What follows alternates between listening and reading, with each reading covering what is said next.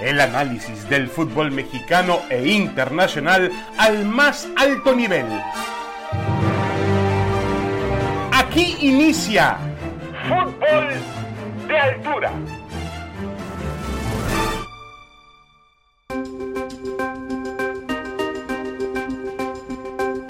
Damas y caballeros, bienvenidos, bienvenidos. Esto es Fútbol de Altura. Aquí estamos en el podcast de ESPN, acompañados por Roberto Gómez y Héctor Huerta, a quien saludamos con mucho gusto. Roberto, ¿cómo estás? Bienvenido. Saludos, Héctor. Muy bien, David, Héctor, Joel, qué gusto estar con ustedes. Hola David, ¿cómo están? Qué gusto saludarlos y bienvenido Joel Sánchez que nos acompaña hoy David para platicar de pues el tema que le digan, él entra todo, pero pues el de Chivas está ahorita calientito. No, y hay muchos temas que platicar con Joel Sánchez, exjugador de las Chivas Rayadas del Guadalajara.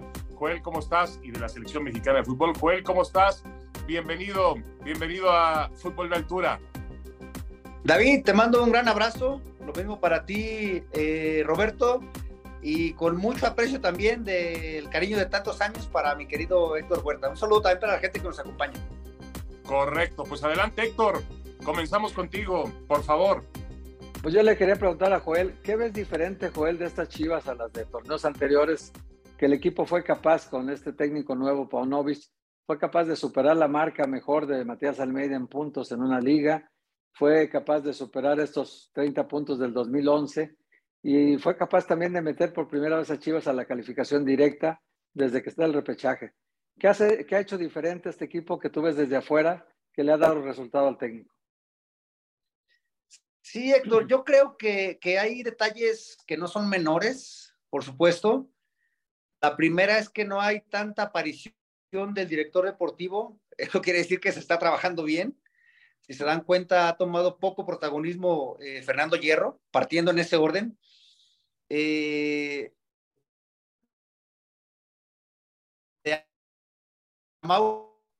ni hablamos porque no aparecen estas que se han hecho bien. Y hablando específicamente del técnico, me parece que es de, resaltar el convencimiento que se ve en el plantel, eh, las rotaciones que ha hecho, que han sido muchísimas, pero siguen jugando con una misma idea, me parece, Héctor. Después, eh, detallitos te digo que, para mí son muy relevantes e importantes, que, no se ha dejado influir. Entonces va bien la, gestión. Eh, y me refiero más puntualmente de que no se dejó eh, quizá integrar a algún asistente institucional, como se llama normalmente, y, y, eso le vino bien al equipo. Un equipo que, que normalmente es el mismo plantel, al menos en base, con unos eh, refuerzos importantes, hay que mencionarlo también, que han asumido ese rol de liderazgo, de responsabilidades dentro y fuera de la cancha, y, se ha conjugado bien, repito, por la no contaminación que, ha reflejado el técnico y su cuerpo técnico, por supuesto. Correcto. Eh, Joel, antes de continuar con Roberto, yo te quiero preguntar, eh, ha cambiado la percepción de este equipo, porque al comienzo de la temporada nadie daba, eh, obviamente, ni en los sueños más remotos nos imaginábamos que Chivas aspiraría a estar entre los cuatro primeros con un boleto directo a liguilla. Ahora que eso va a ocurrir, que está por ocurrir, ¿Chivas aspira a algo más en la liguilla o sigue, sigue estando en el mismo nivel? De David, yo hablando con el corazón, obviamente que, que, a Chivas siempre lo veo como candidato, ¿eh? Eh, vienen clásicos, vienen pronósticos, viene la estadística de hace más de 10 años que no superaban esta cifra en puntos. Y, yo siempre a Chivas lo veo como candidato. Quizá en estas alturas de mi vida ya soy más Villamelón que, que, otra cosa. Pero también soy objetivo y repito que, que, el técnico ha influido mucho porque no tenía mucho conocimiento de la liga. Y eso eh, suena medio confuso lo que digo, pero eso le ha ayudado a, trabajar con más tranquilidad y sin compromiso. De ahí eh, los resultados que veo hasta ahora, el funcionamiento y la comunión que hay con la gente que está ávida de, ver a su equipo en los primeros lugares como está en estos momentos. Estamos hablando de hace más de 10 años que no superaban esa cantidad de puntos. Se me hace una barbaridad para un equipo de la envergadura de, de Chivas y la responsabilidad que tiene también socialmente con tanta comunidad que tiene la gran institución de, del Guadalajara. Joel, dos cosas. Una, ¿a, qué asistente institucional te referías? Específicamente se, manejó el nombre de alguien a, quien finalmente no permitió en su cuerpo técnico Paunovic.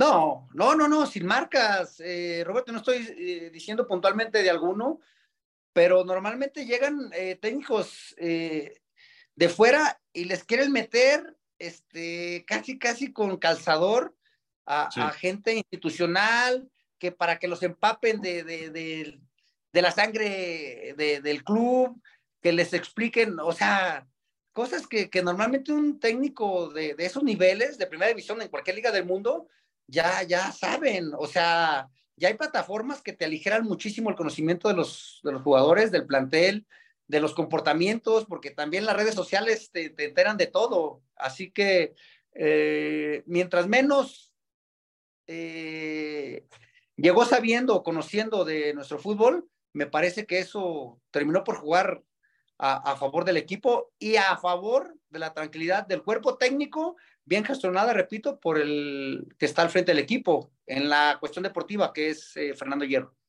Sí, o sea, trabajó, partiendo de cero, ¿no? Sin, sin contaminación alguna, él se fue dando cuenta y sacando sus propias deducciones. Ahora, ¿qué crees, Joel, que ha hecho distinto en cuanto al trabajo en la cancha? No sé si lo has seguido, los partidos, claro que los sigues, pero ¿tienes alguna idea de ¿Qué diferencia ha establecido Paunovic en cuanto a los entrenamientos, la metodología de trabajo, etcétera? ¿Qué tan europeo está haciendo en ese trabajo para que los resultados hayan sido tan, tan alentadoramente distintos?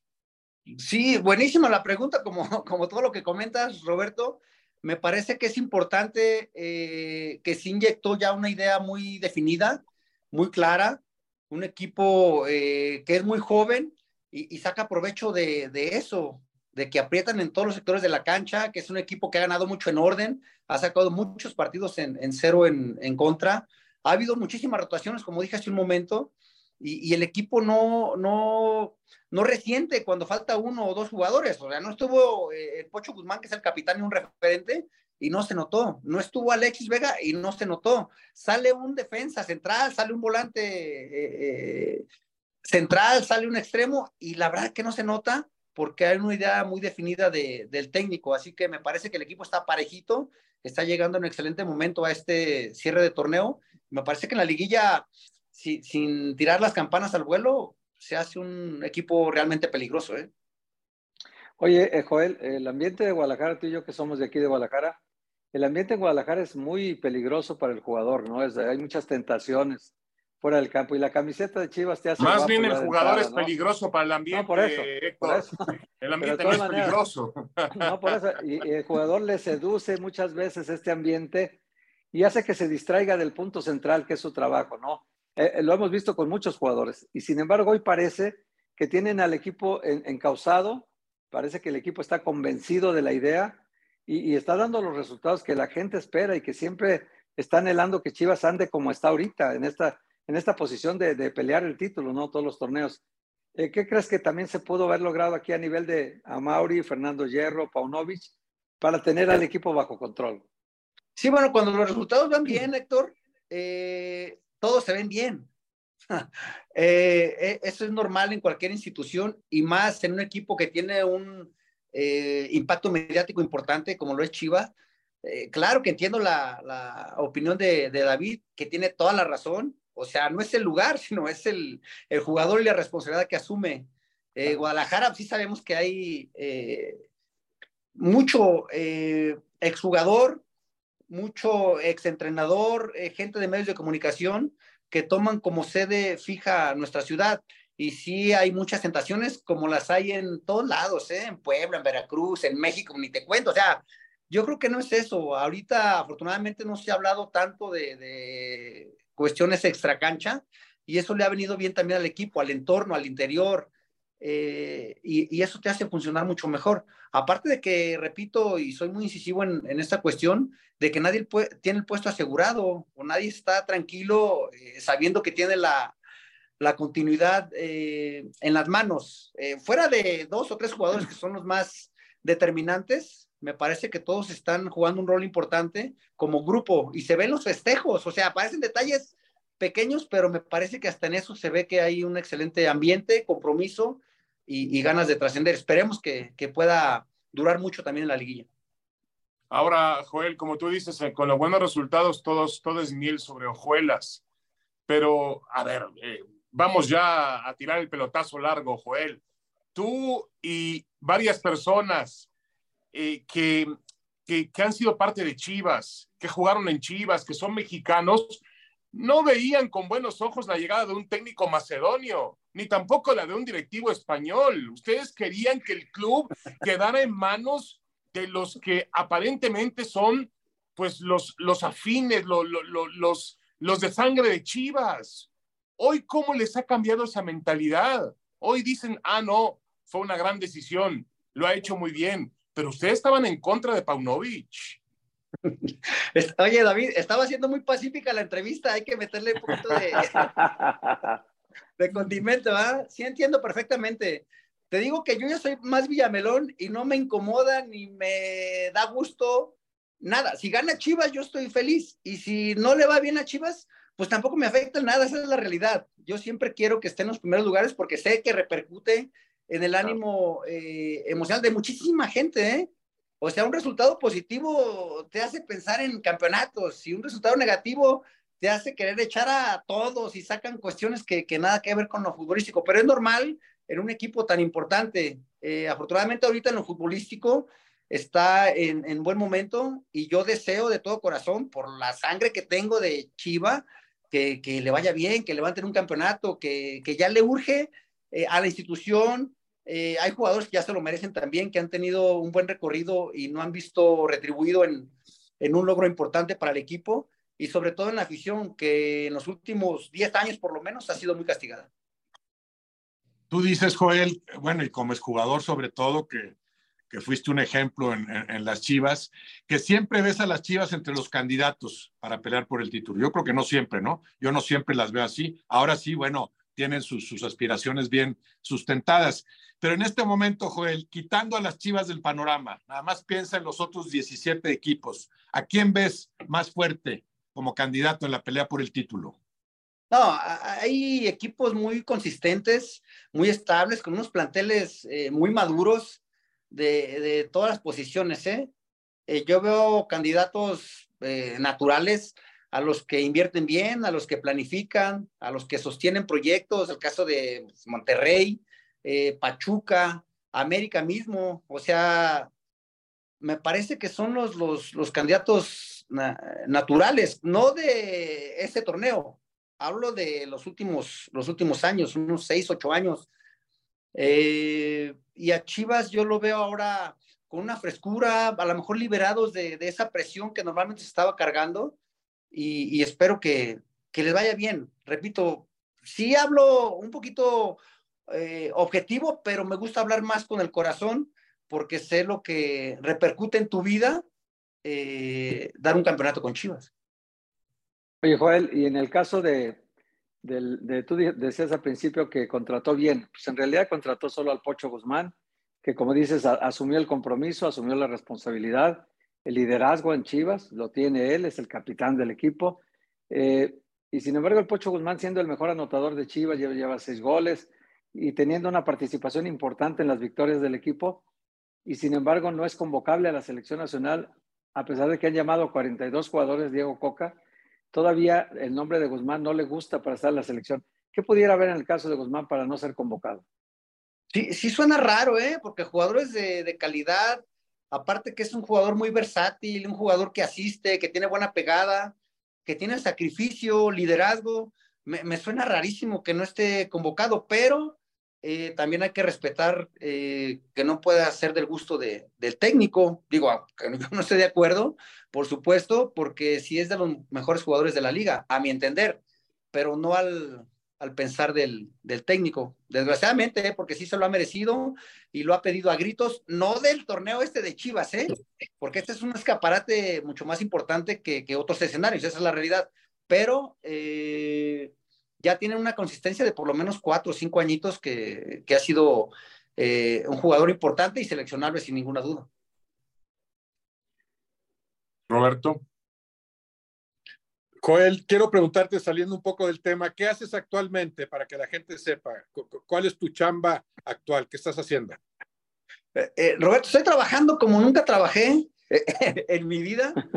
estoy en una pausa del fútbol hace ya muchos meses y, nunca me va tomado un respiro y sabes lo feliz que estoy. Obviamente sí estoy pendiente de, de, de, las ligas de nuestro país o de las importantes en el mundo, pero ya no estoy con esta obsesión como lo estuve hace algunos años, ¿eh?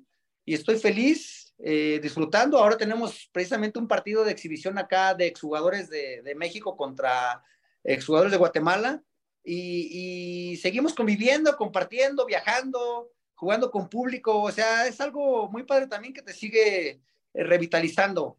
Eh, después hago muchos, muchos trabajos ahí en, en Guadalajara eh, en, cositas que, tenemos ahí por, por atender y disfrutando también de la familia, que, es lo más importante para mí. Pero quieres dirigir. Ah, perdón, perdón, perdón, perdón. Buena, buena pregunta, Roberto. Este, la verdad que no. En algún momento sí estuve obsesionado, frustrado, con estrés, con insomnio, este, y la verdad me cansé de esperar que no tiene la obligación de hablarme, pero yo tampoco tengo la obligación de estar esperando. Si veo fútbol, sí soy un tipo agradecido con las instituciones que me brindaron eh, trabajo en algún momento como jugador, después como técnico, pero estoy retirado totalmente. ¿eh?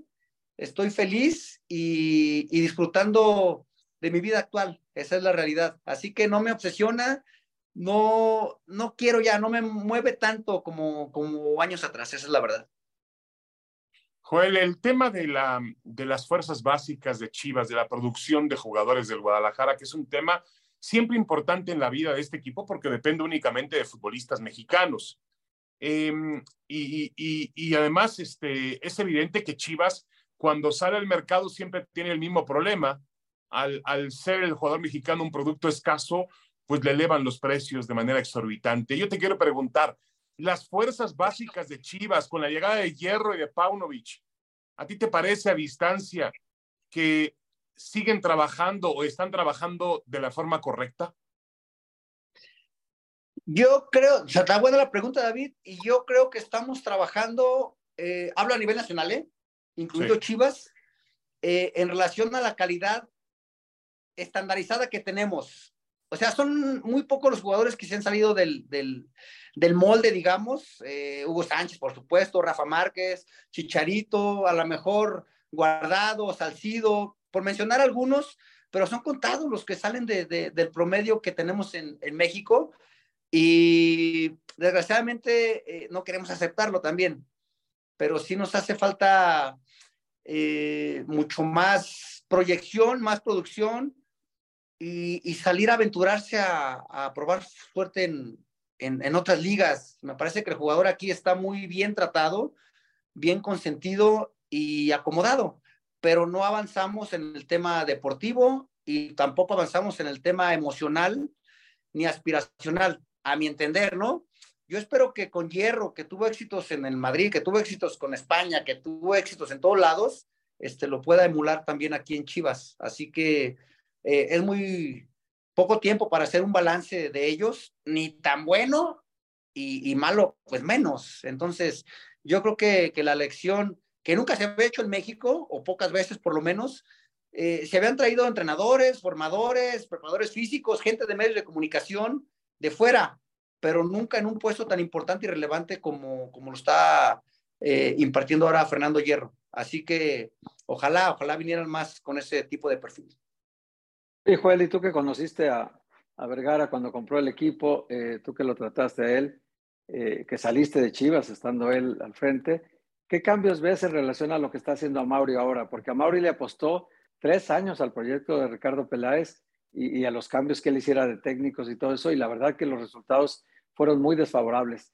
Y hoy eh, rompe con el medio nacional, digamos, a Mauri toma la decisión de intentar con Fernando Hierro, con Paunovic, gente con otra mentalidad, de otro, de otro tipo de fútbol que practican, y los trae a incorporarlos al fútbol mexicano con estos resultados que estamos viendo, en principio buenos. Pero, ¿qué, cambios ves entre Amauri y Jorge, que tú que los conoces a los dos?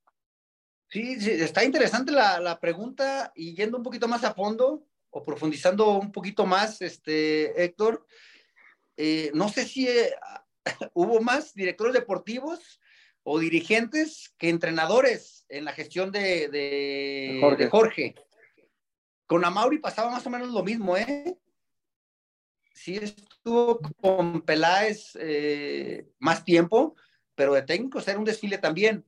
Entonces yo creo que sin conocimiento concreto, se jugó una apuesta de alto riesgo, porque bien pudieron haberlo eh, enjuiciado mucho antes. Afortunadamente, repito, que no ha aparecido porque se está trabajando bien.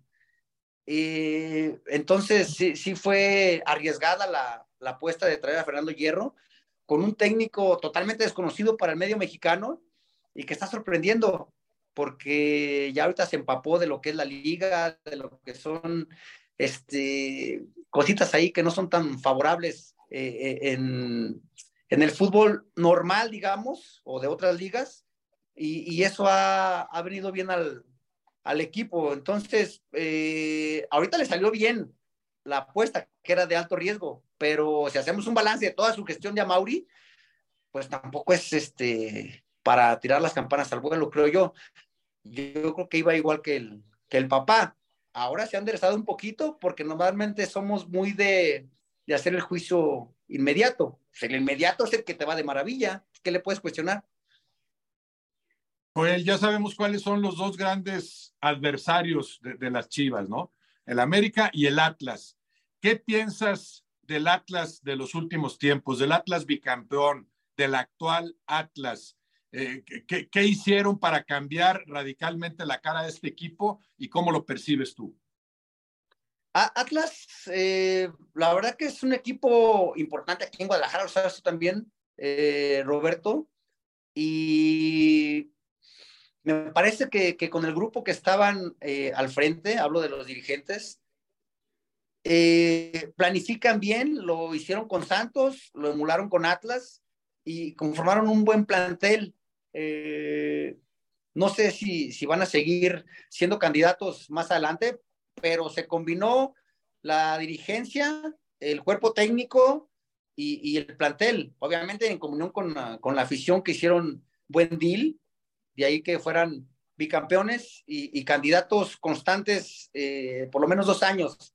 Ahora ya ha ido un poquito a menos, porque ha mermado también el, el grupo de jugadores, ha mermado también eh, la salida del, del, cuerpo técnico, entonces eh, no deja de ser peligroso, pero me parece que fue una, una época que, que no va a durar mucho, a mi entender.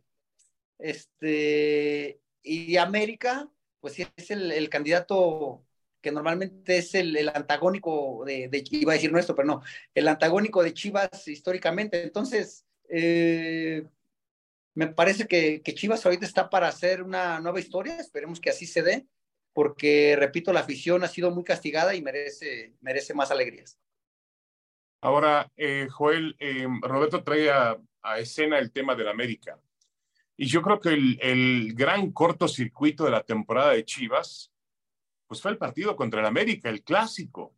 Y yo, la verdad, cuando hablo del Guadalajara, lo hablo, con, con, eh, con la boca abierta de ilusión, porque la temporada que han hecho me parece fantástica realmente. Increíble, tienen los mismos puntos que el América, pero cuando jugó contra el América, cuando se probó al máximo nivel, con todo respeto, le pasaron por encima, no metió ni las manos. Sí, de acuerdo. De hecho, pudo haber sido mucho más eh, la, la, el final de ese partido, ahí por circunstancias, autogol, todo medio se disfrazó un poquito la, la diferencia tan abismal que se vio en, en, el juego. Y, y, América, si hablamos de, de, de, funcionamiento, me parece que lo tienen un poquito más entendido, más trabajado, tienen una base importante también de, de jugadores y, y, tienen más tiempo trabajando juntos. Entonces, si es cierto lo que dices, no hay forma de debatirlo. Y, y en contraparte dices, ¿por qué le ganó a Monterrey en Monterrey? O sea, es nuestro torneo también. O sea, es no, no, pero a ver, le ganó, le ganó a Monterrey, le ganó a Monterrey y Monterrey colgado de los postes y con, y con el guacho como gran figura. Sí, de acuerdo. De acuerdo. es lo que dije al principio, pero de ahí, de ese partido, precisamente Chivas ha venido a, a más y América sigue siendo el mismo eh, equipo consistente, este, goleador, que tiene el campeón de goleo, que tiene una defensiva muy sólida, que ha encontrado a, a, un Malagón este, muy, muy sobrio. O sea, si es un equipo candidato, sí lo mencioné hace un momento, pero yo también veo candidato en igualdad de circunstancias a, a Chivas en este momento y en el cierre del torneo, David. Campeón de goleo, que por cierto, en el partido aquel del clásico se burló terriblemente de ustedes, Joel, sin que nadie hiciera nada, ¿eh? Porque lo que hizo Henry Martín me parece, pues, imperdonable. Primero es el capitán del América. Y luego ir a hacer eso al estadio de las Chivas fue un insulto terrible, ¿no? Sí, yo creo que el equipo ahí estaba aturdido, estaba confundido, estaba agobiado, porque así fue el primer tiempo, esa es la realidad. Y, ni siquiera se dieron cuenta lo que hizo eh, el muchacho este, que al final este, es lo que menos se puede reprochar, al menos de mi parte, pues yo quiero voy a reprochar, pero, pero sí, si me hubiera tocado vivirla, a lo mejor hubiera reaccionado de diferente manera.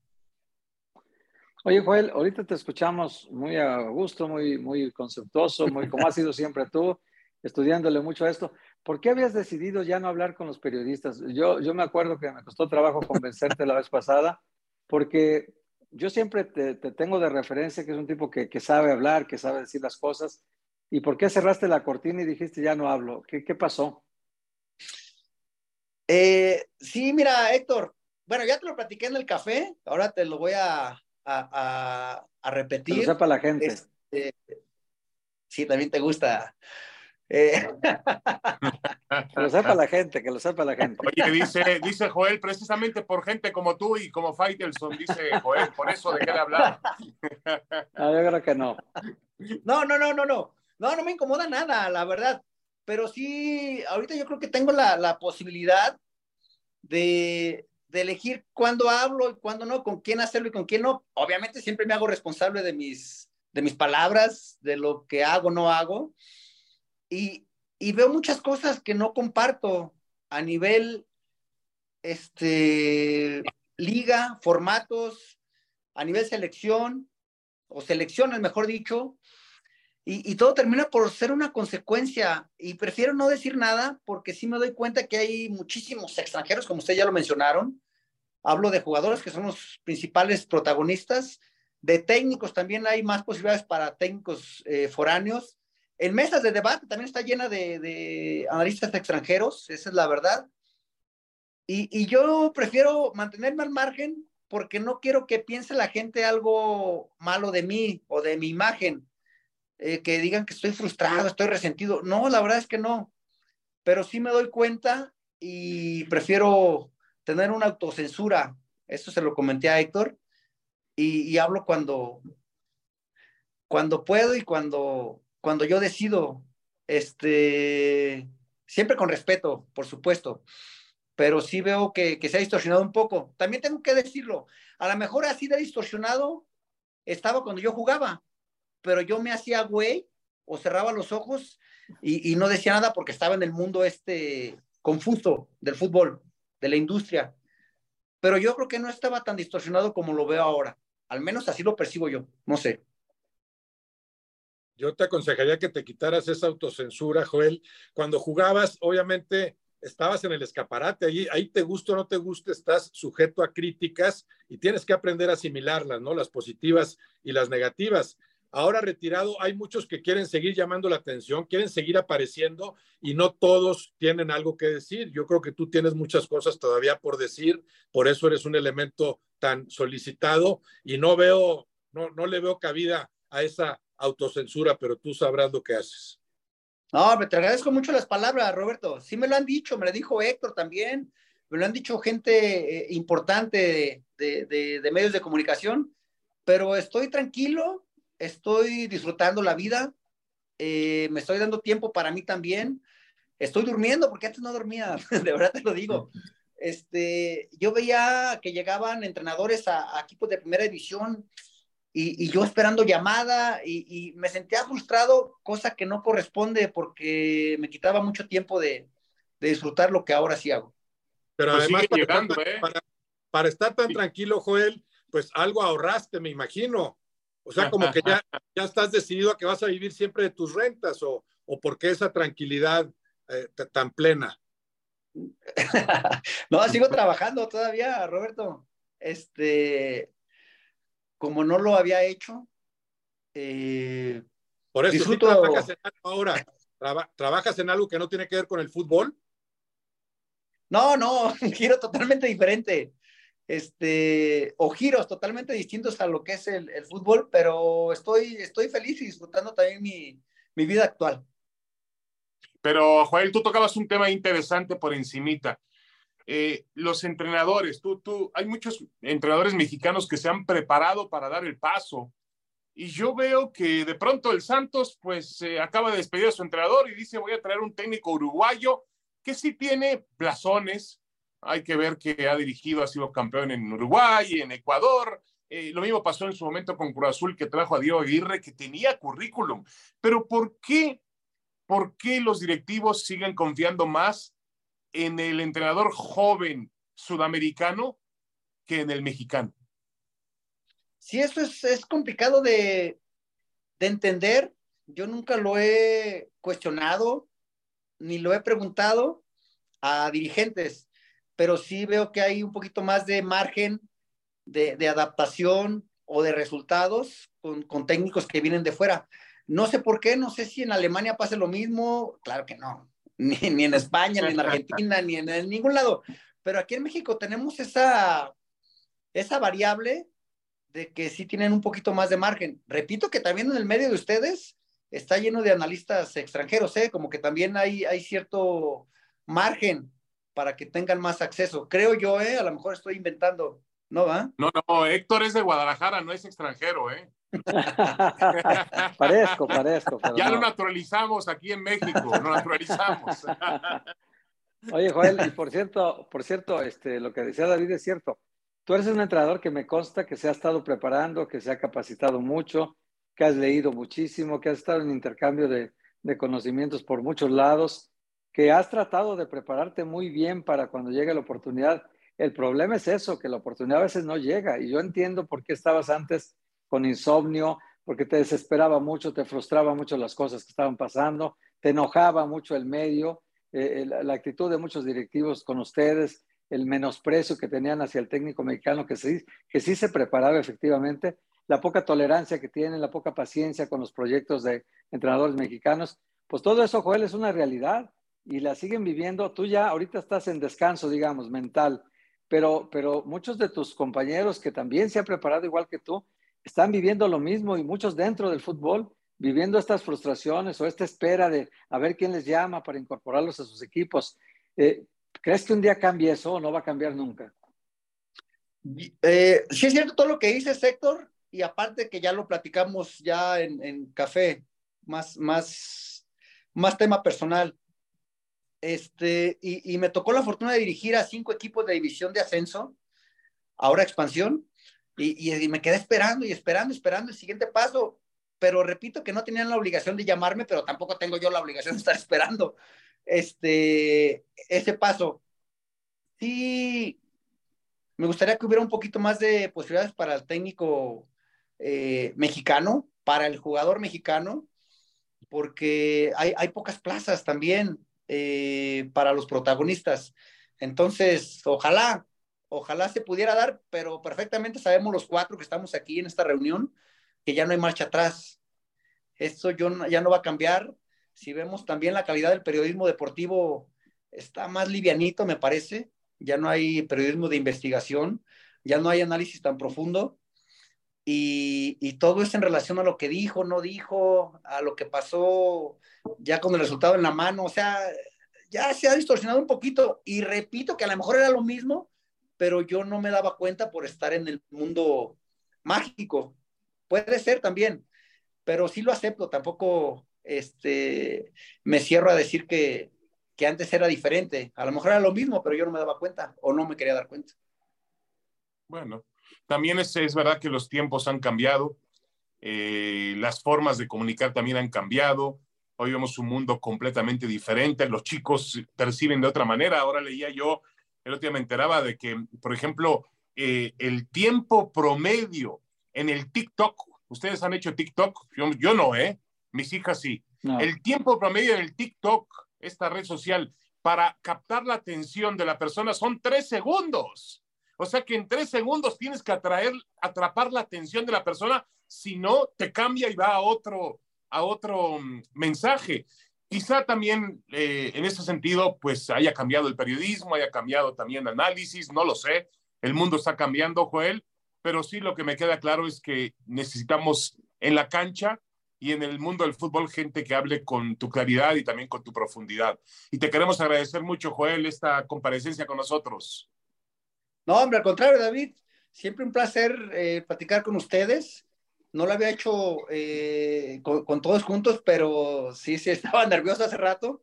Después me da gusto eh, verlos, ver sus análisis, sus, impactos que tienen y no me queda más que agradecerles y, con ustedes listo para un segundo tiempo por ahí.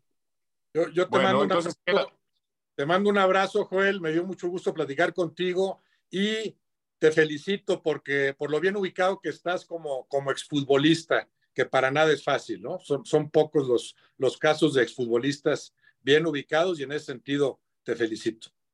No, me agradezco mucho y lo valoro mucho también, Roberto. Te mando un gran abrazo. Y Joel, pues yo te agradezco por la invitación que aceptaste, eh, que hayas participado con nosotros. Ya sabes que para mí siempre es un gusto platicar contigo y, creo que le, le, retribuyes a la afición todo lo que te dio la afición en la cancha, tú le retribuyes ahora con un análisis serio de lo que haces. A veces te, te, te critican por lo que tú dices, y lo, pero al final de cuentas es eso, son puntos de vista y creo que es muy valioso cuando alguien los dice de manera sincera, como lo haces tú, sin ningún interés de por medio, y que además sabes que este medio todos podemos ayudar poquito a cambiarlo, ¿no? A mejorarlo un poquito. Es así, Héctor. Te mando un gran abrazo y, muy agradecido por tu amistad. Y bueno, ahí estaremos pendientes para echar un cafecito ya que estemos por Guadalajara los dos. Sale, ya estamos. Y hablabas, Joel, de un segundo round. Bueno, esperemos que Héctor Huerta pueda invitarte a fútbol picante próximamente, que estés con nosotros. ahí les caigo. con nosotros. Para hacerlo, para hacerlo en persona estaría bueno. Sale. Te mandamos un abrazo, Joel, el tiburón Sánchez, el jugador de las Chivas, el jugador de la selección mexicana. Muchas gracias, Joel. Un abrazo. Saludos a todos. Esto fue Fútbol de Altura, el podcast de ESPN. Esto fue Fútbol de Altura. El análisis del fútbol mexicano e internacional al más alto nivel